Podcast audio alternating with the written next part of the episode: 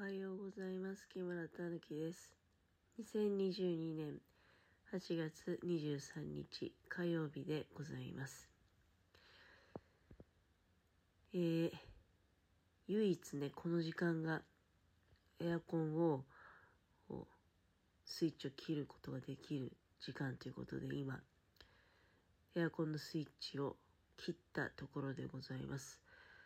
ただね、エアコンはすぐ切れるんじゃなくて、あの、まあ、一応お掃除モードということで、これ、なんかね、話によると、うん、外気温とそのエアコンの内部の温度が全然違ううちに、あの、エアコンが電源を落としてしまうと、内部に、例えばその結露みたいなものだったりね、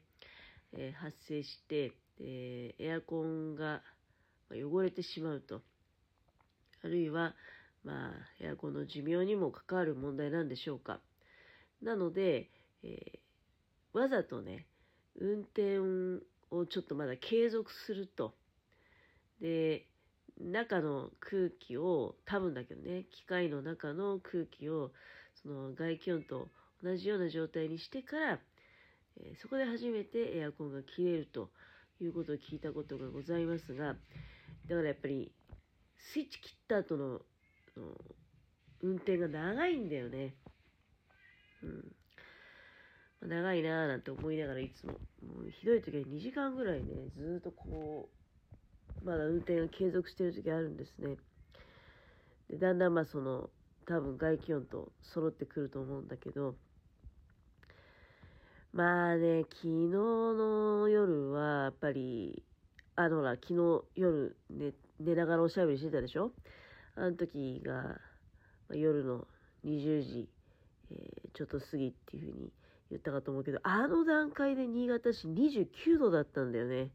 スマホのアプリ見てたら。実際そして体感も昨日の夜はね、やけになんか、気温下がんねえなって気がしたわけよ。もう本当にね、エアコンがなければ、絶対に眠ることはできない。かといってね、このエアコンがあ困っちゃうところっていうのは、エアコンかけたまま寝てるとね、やっぱり朝方体が痛むんだよね。で、その体の痛みで目が覚めるっていうかね、で、今鼻声でしょ？鼻も詰まってて、やっぱり体には、まあ良くないんだろうなという気がいたします。かといって、消すとね、とってもじゃないけど暑くて、えー眠れないと思います。うーん、やっぱりね、なんかまだ夏の暑さ厳しいのね、続くのかなと。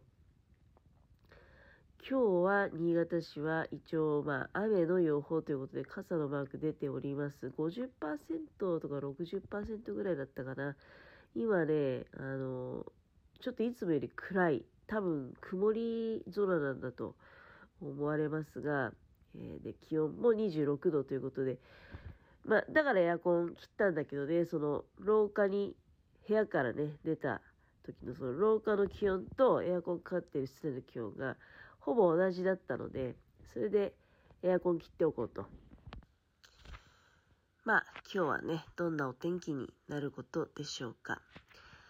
でね、えー、昨日のおしゃべりで、お便りを頂戴いたしまして、えーちょっと紹介させていただきたいんですが、日暮さんからでございます。いつもありがとうございます。変わったタイトルだったので、あれと思いましたが、ナメクジの悪さも教えと捉えるポジティブな木村さん、いつもながら尊敬します。私も最近ツイッターでピーマンの綿や種に栄養があると知りましたが、まだ食べたことはありません。美味しいんですね。次にピーマン調理するときはやってみます。生ゴミも減っていいことずくめですね。そしてもうすぐ新しいお仕事が始まりますね。最初は通うだけでもくたびれますから、どうか頑張りすぎませんように、ぼちぼちとということで、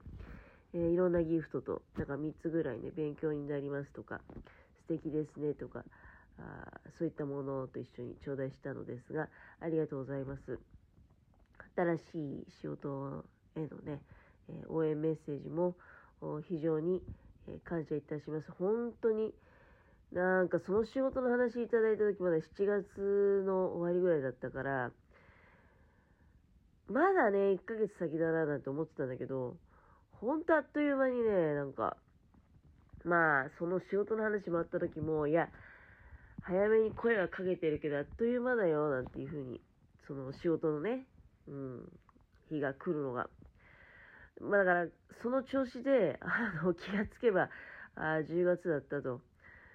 もうね、1ヶ月終わっちゃってたっていう。まあ実際そうなんだろうけどね。うん、だけど毎日仕事行くとなると、ちょっとね、で、最初はやったことない仕事だし、時間長く感じるんだろうな、なんて思いながら、まあ、あ多分ね、この間そのお食事会でお会いした方は、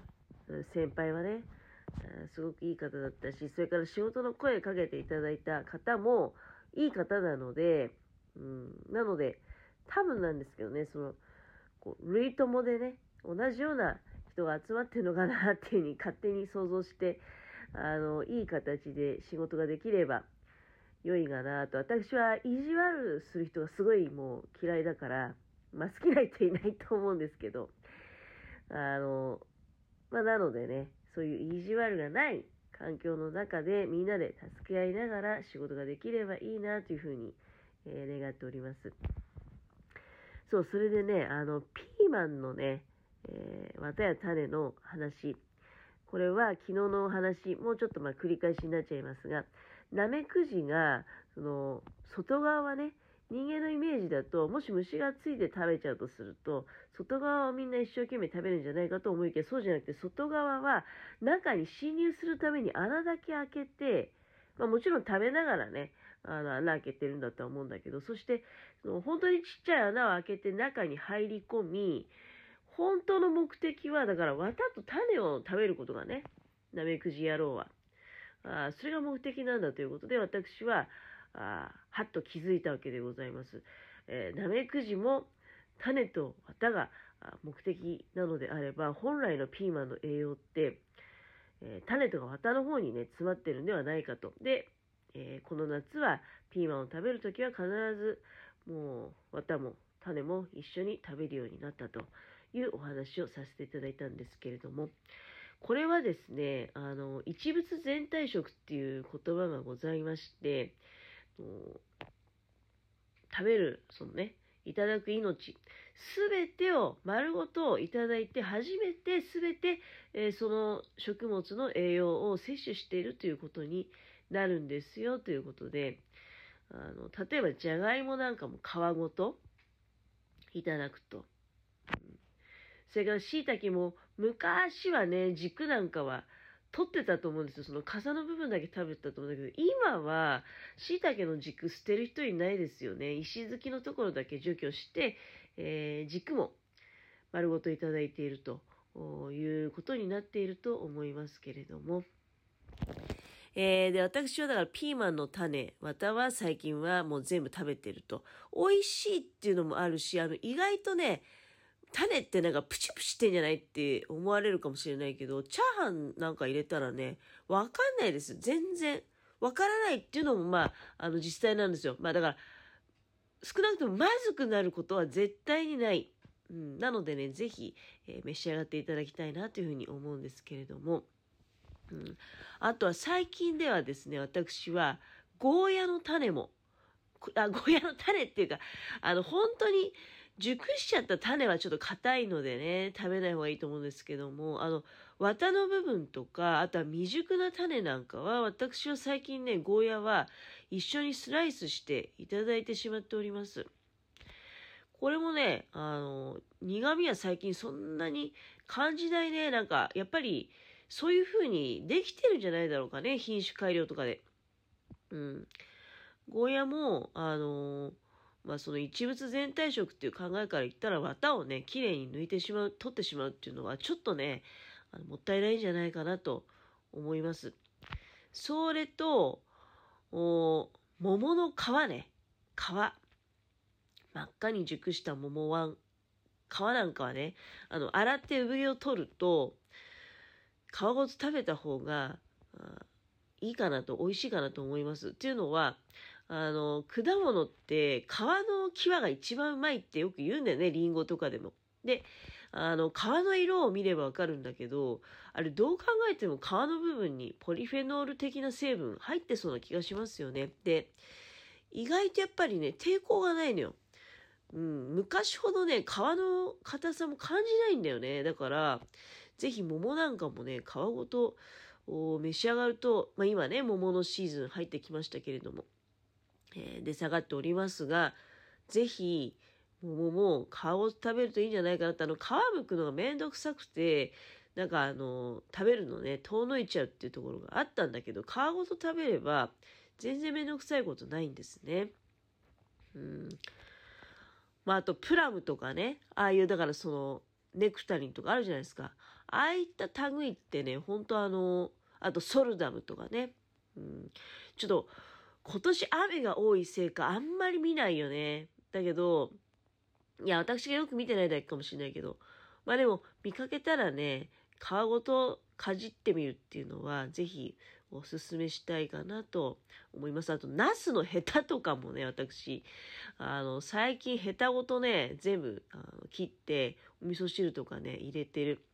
こう、縦切りにね、すると、あの、ちょっと見、見た目も可愛らしくて、輪切りにしちゃうと、ヘタヘタばっかりになっちゃったりするし、あの、ひらひらの部分がね、うん、なんか、切って、切れてなくなっちゃうんで、縦切りにしてね、えー、ヘタごといただいてるんですよ。なり口のところは、ちょっとまあ削ってますけれどもね。うん、プランター栽培でね、ナスなんかを取るときは、だから食べられる部分だけ取って、で、際までね、なり口の際まで、その食べないところは畑に置いてきちゃうんですよ。そうすると肥料になるしね。えー、ということで、そんな食べ方を